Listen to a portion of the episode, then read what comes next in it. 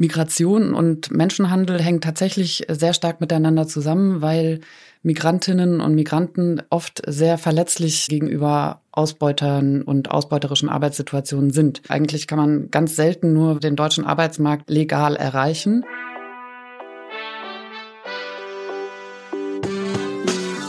Willkommen bei Studio 36 Presents, dem nachhaltigen und sozialen Podcast aus Kreuzberg in die Welt.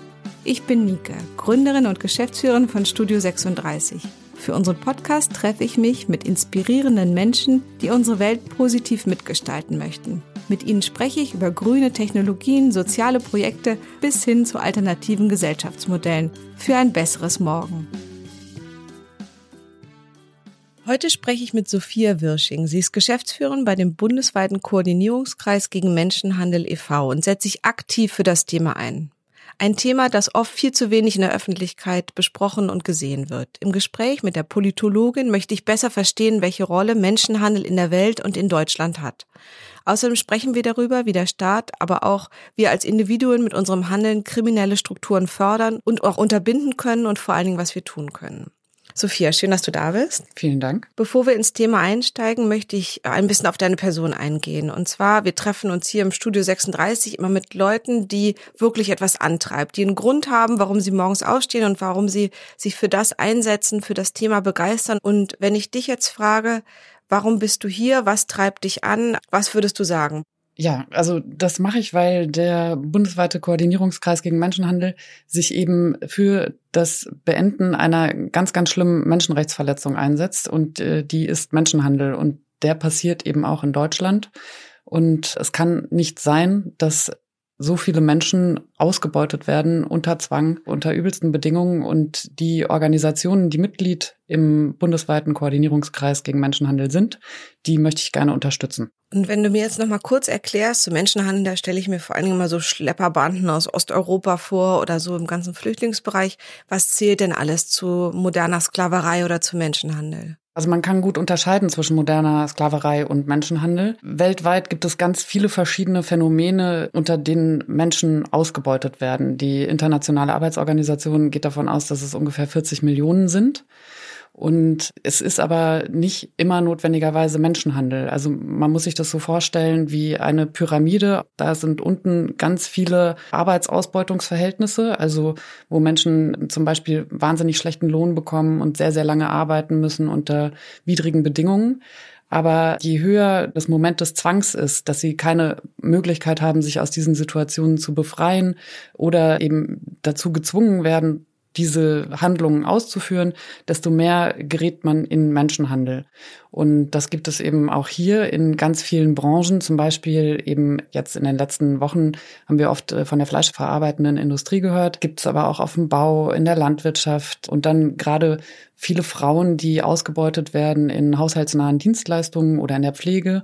Und nicht zuletzt, und das ist wahrscheinlich äh, den Hörerinnen hier auch am bekanntesten, in der Sexarbeitsbranche. Also das heißt eigentlich von denen, die in Fabriken in Bangladesch sitzen und ganz wenig Geld bekommen und unter Zwang arbeiten, bis hin zu Pflegekräfte aus dem Osten, die zum Teil nicht bezahlt werden, ähm, die auch wieder angedroht wird, nach Hause geschickt zu werden, obwohl sie voll arbeiten, bis hin zu diesen ganz schlimmen Geschichten, wo Mädchen irgendwo festgehalten werden oder auch Jungs. Genau, also es ist ein Spektrum. Äh, das fängt eben an mit Ausbeutung und je schwerer die Ausbeutung äh, und je größer das Zwangsmoment, desto mehr qualifiziert es dann für den Fall Menschenhandel. Du hattest ja anfangs gesagt, man hört dann so von Schleuserbanden, die Menschen über Grenzen bringen. Da würde ich gerne noch mal darauf hinweisen, dass Schleusung und Menschenhandel ganz unterschiedliche Phänomene sind. Bei der Schleusung geht es wirklich darum, dass äh, eine Person Geld dafür entrichtet, dass äh, ein Schleuser oder eine Schleuserin sie über eine Grenze bringt, weil die Person Interesse daran hat, in ein anderes Land zu kommen. Und bei Menschenhandel geht es vor allem darum, dass die Person ausgebeutet wird. Also da kann ein Grenzübertritt involviert sein, aber es geht vor allem um die Gewinnmaximierung, die dann aus der Ausbeutung selbst heraus entsteht. Aber es gibt ja auch diesen Zusammenhang zwischen Migration und Menschenhandel. Kannst du das noch mal ein bisschen genauer erklären? Migration und Menschenhandel hängen tatsächlich sehr stark miteinander zusammen, weil Migrantinnen und Migranten oft sehr verletzlich gegenüber Ausbeutern und ausbeuterischen Arbeitssituationen sind. Eigentlich kann man ganz selten nur, wenn du eine gute ausgebildete Fachkraft bist, kannst du den deutschen Arbeitsmarkt legal erreichen.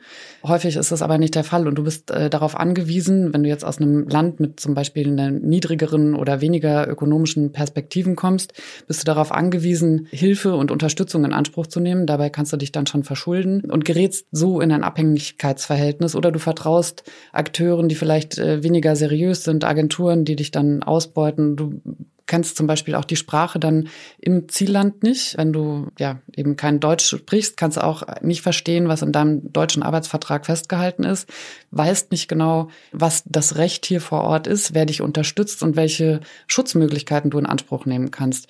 Und äh, weil das auch die TäterInnen wissen, ist es eben sehr, sehr leicht, diese äh, Personengruppen auszubeuten. Die Zahl ist weltweit extrem hoch, es wird aber wenig ermittelt. Ist es auch richtig, dass es auf jeden Fall auch ein riesen Frauenthema ist? Also dass das Frauen extrem trifft und dann auch gerade den ganzen sexuellen Bereich. Ist das so? Ja, definitiv. Also in der äh, sexuellen Ausbeutung ist die absolute Mehrheit sind definitiv Frauen, aber auch Transpersonen oder äh, schwule Männer, die aus oder Männer gibt's auch einfach, die ausgebeutet werden. Aber grundsätzlich, also gerade in Deutschland liegt der Frauenanteil da bei über 90 Prozent. Dann gibt es aber Bereiche, auch so ähm, Gastronomie, Pflege, haushaltsnahe Dienstleistungen, wo auch vor allem Frauen ausgebeutet werden und auch in der Landwirtschaft sind Frauen tätig. Wir hatten vor ein paar Jahren mit dem Koordinierungskreis eine Studie gemacht, wo es um die Unterbringung von Betroffenen ging. Und da waren auch viele Frauen, die äh, auch in der fleischverarbeitenden Industrie tätig sind. Und ja, also so gesehen ist Frauen- und Menschenhandel ist definitiv nochmal ein besonderes Thema. Nichtsdestotrotz sind Männer äh, auch betroffen, eben in den anderen Branchen, auf dem Bau zum Beispiel. Und da ist die Problemlage dass wir in der Gesellschaft noch weniger sensibilisiert sind, diese Gruppen zu unterstützen. Also es gab zum Beispiel letztes Jahr einen Fall, wo philippinische Männer in Polen angestellt waren als Lkw-Fahrer, aber in Deutschland die ganze Zeit gefahren sind und äh, so das Mindestlohngesetz sozusagen unterlaufen wurde. Und als diese Männer entdeckt wurden durch äh, Polizeikontrollen, gab es eben keine Möglichkeit, ihnen überhaupt eine Schutzunterkunft anzubieten. Also sie mussten weiter in ihren Lkw-Trolleys übernachten, weil es nicht gelungen ist, in der Kürze der Zeit eine adäquate Unterkunft für die aufzutreiben. Also der Opferschutz ist eine ganz, ganz wichtige Forderung von euch, so ja. verstehe ich das. Und mein Eindruck ist eben, dass enorm viel Geld damit umgesetzt wird. Also Riesensummen, absolut mhm. kriminelles, riesiges weltweites Business, eben auch eine globale Welt mit einem Riesenmarkt, wo Menschen ausgebeutet werden, auch so in der ganzen Geschichte, ja Sklaverei.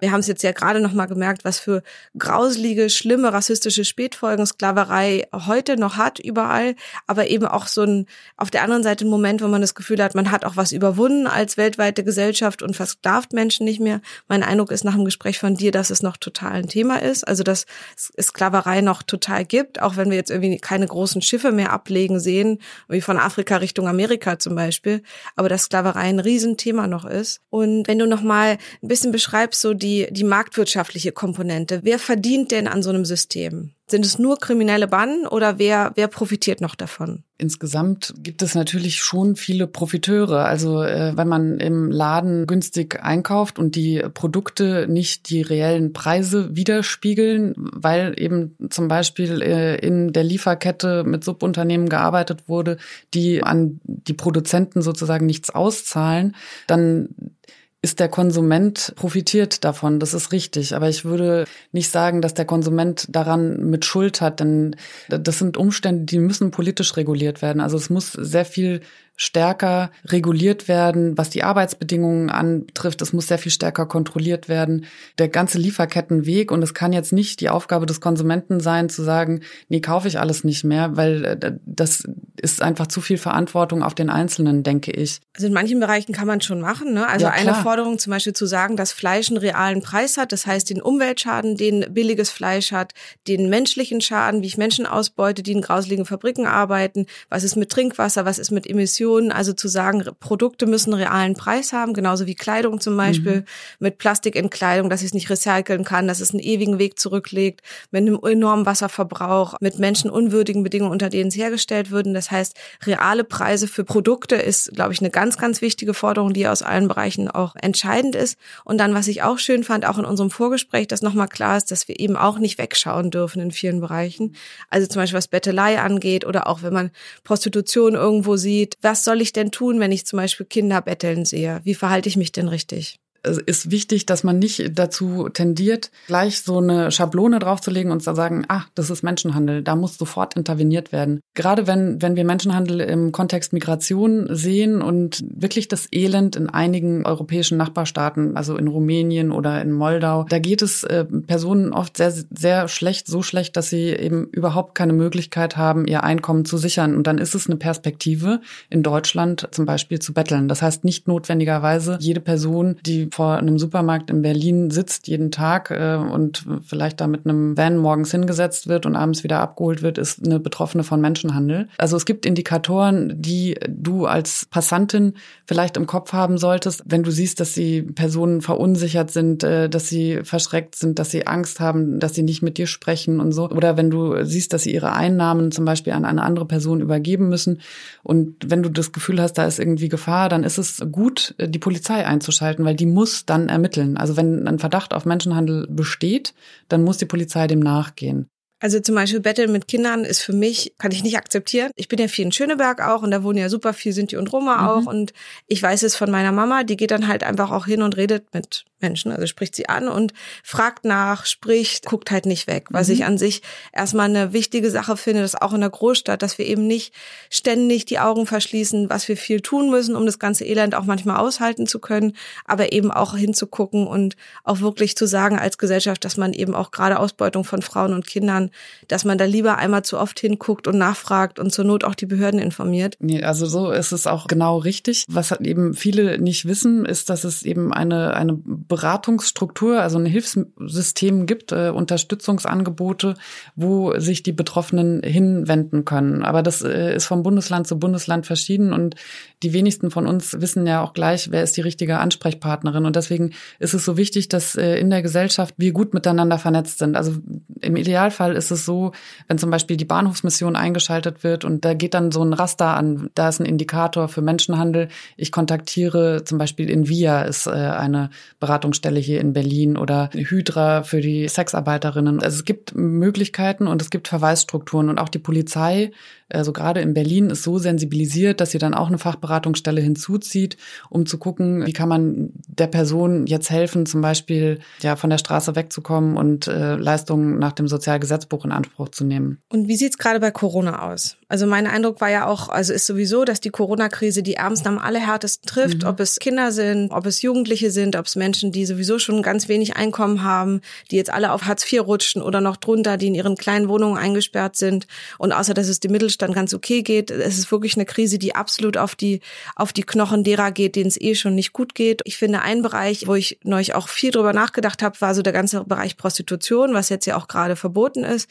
Und ich weiß darüber leider noch nicht genug, aber ich vermute, dass da jetzt auch gerade viele schlimme Dinge passieren, weil die Menschen, die auf das Einkommen angewiesen sind, mhm. jetzt ja noch mehr in eine Notlage geraten. Also wie war Corona für euch? Ja, da hast du recht. Also die Sache ist die, Menschen, die legal hier sind und nicht kriminalisiert werden aufgrund von ihrem Aufenthalt, denen geht es äh, tendenziell schon mal besser als den irregulären. So.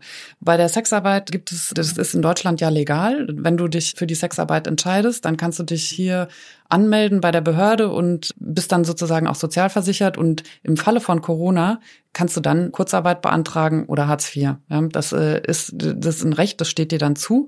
Und das haben auch viele Frauen in Anspruch nehmen können in den unterschiedlichen Bundesländern mit unterschiedlichen Herausforderungen. Aber das ist eigentlich sehr, sehr gut gelaufen. Auch äh, das in den Bordellen darf man nach verschiedensten Verordnungen eigentlich ja nicht wohnen.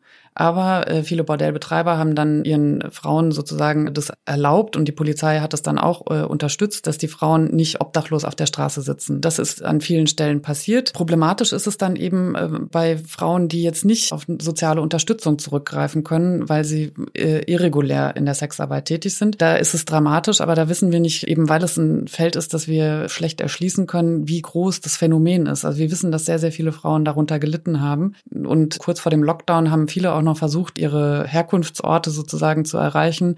Manche sind stecken geblieben und manche wollten dann, als sie zurück waren, wieder nach Deutschland. Aber da, da ist also viel passiert, von dem wir jetzt noch nicht mitbekommen haben. Was wir wissen, ist, dass äh, die Nachfrage also nach sexuellen Dienstleistungen über das Internet stark zugenommen hat. Und auch da ist es nicht notwendigerweise dann Menschenhandel, aber es ist davon auszugehen, dass in Corona-Zeiten dieses Dunkelfeld auch noch größer geworden ist. Wir sehen es halt leider häufig immer erst mit einem Verzug. Wichtig äh, im Kontext äh, von Corona ist auch zu sehen, dass die Strafverfolgungsbehörden stark eingeschränkt waren in ihrer Arbeit. Also es gab keine Razzien mehr, es gab keine Kontrollen. Äh, ganz viele Sektoren sind sozusagen sich selbst überlassen gewesen. Und dadurch, dass eben nicht ermittelt worden ist, wissen wir auch nicht, wie groß das Ausmaß ist. Vielleicht kannst du noch mal einmal sagen, 40 Millionen Menschen sind betroffen von Menschenhandel ungefähr auf der Welt ist eine der geschätzten Zahlen. Warum ist die Lobby so klein für die? Also ist es einfach eine, eine große wirtschaftliche männliche Macht, die sich der sehr dran bereichert. Länder wie Deutschland bereichern sich extrem an solchen ausbeuterischen wirtschaftlichen Strukturen. Warum ist die Lobby so klein und wen, wen soll ich wählen? Was soll ich machen, um dagegen vorzugehen? Die Lobby ist nicht klein, die ist nur schwächer als die großen Konzerne. Aber die Lobby ist groß. Also gesellschaftlich wächst die Aufmerksamkeit total total für diese Missstände. Es gibt ja auch äh, ganz viele Organisationen, die sich jetzt nicht explizit dem Kampf gegen Menschenhandel verschrieben haben, die sich für eine faire und gleiche Chancen ermöglichende Gesellschaft einsetzen. Und in dem Moment, in dem du das machst, setzt du dich auch gegen äh, Ausbeutung und Menschenhandel ein.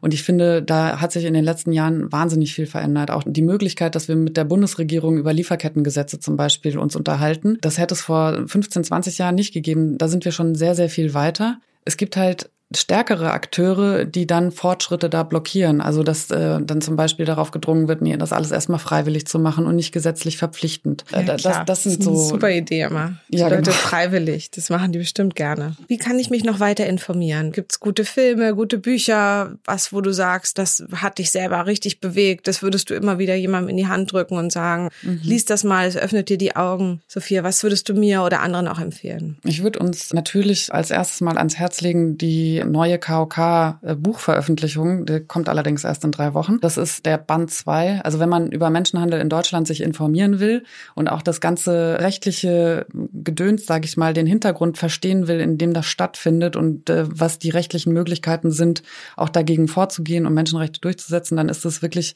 ein Muss, dieses Buch zu lesen. Aber das ist ein Fachbuch. Also wenn du einen packenden Film angucken willst, äh, was, was mich sehr stark bewegt hat, war der Film Joy. Das ist ein österreichischer dokumentarische Produktion über nigerianischen Menschenhandel, wo fast in einem dokumentarischen Stil mit ehemaligen Betroffenen auch gearbeitet wird, wo man vom Juju-Schwur, also diesen rituellen Bräuchen, die Betroffene noch so mitbekommen, damit sie auch ja in dieser Zwangssituation dann in Europa verbleiben, bis also über die Reise Libyen und dann äh, die Lebenssituation in Österreich und die Handlungsmöglichkeiten in Österreich alles mitbekommt. Aber das ist auch wirklich sehr, sehr schwere Kost. Sophia, wir haben ja jetzt ein ganz schweres, sehr dramatisches, sehr schlimmes weltweites Thema angesprochen.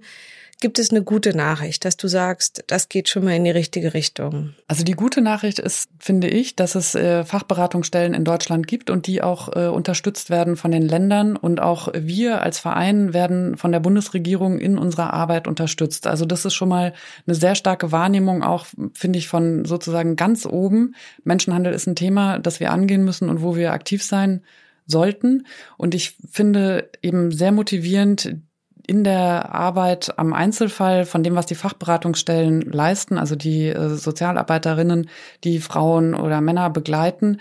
Und wenn die dann durchsetzen können, dass eine Person hier bleiben kann und man dann ein, zwei Jahre später eben immer noch im Kontakt erfährt, dass die Person dann hier arbeiten kann und eine Familie gegründet hat und sowas, das, das gibt es gar nicht so selten und das ist unglaublich motivierend. Schön. Sophia, vielen Dank. Danke fürs schöne Gespräch oder fürs interessante Gespräch. Sehr gerne. Hat mir auch Spaß gemacht. Das war's mal wieder aus unserem Studio 36, der Content-Manufaktur im Herzen von Kreuzberg. Gern können wir auch eure Inhalte als Podcast oder Video kreativ umsetzen. Wir freuen uns drauf und bis zum nächsten Mal.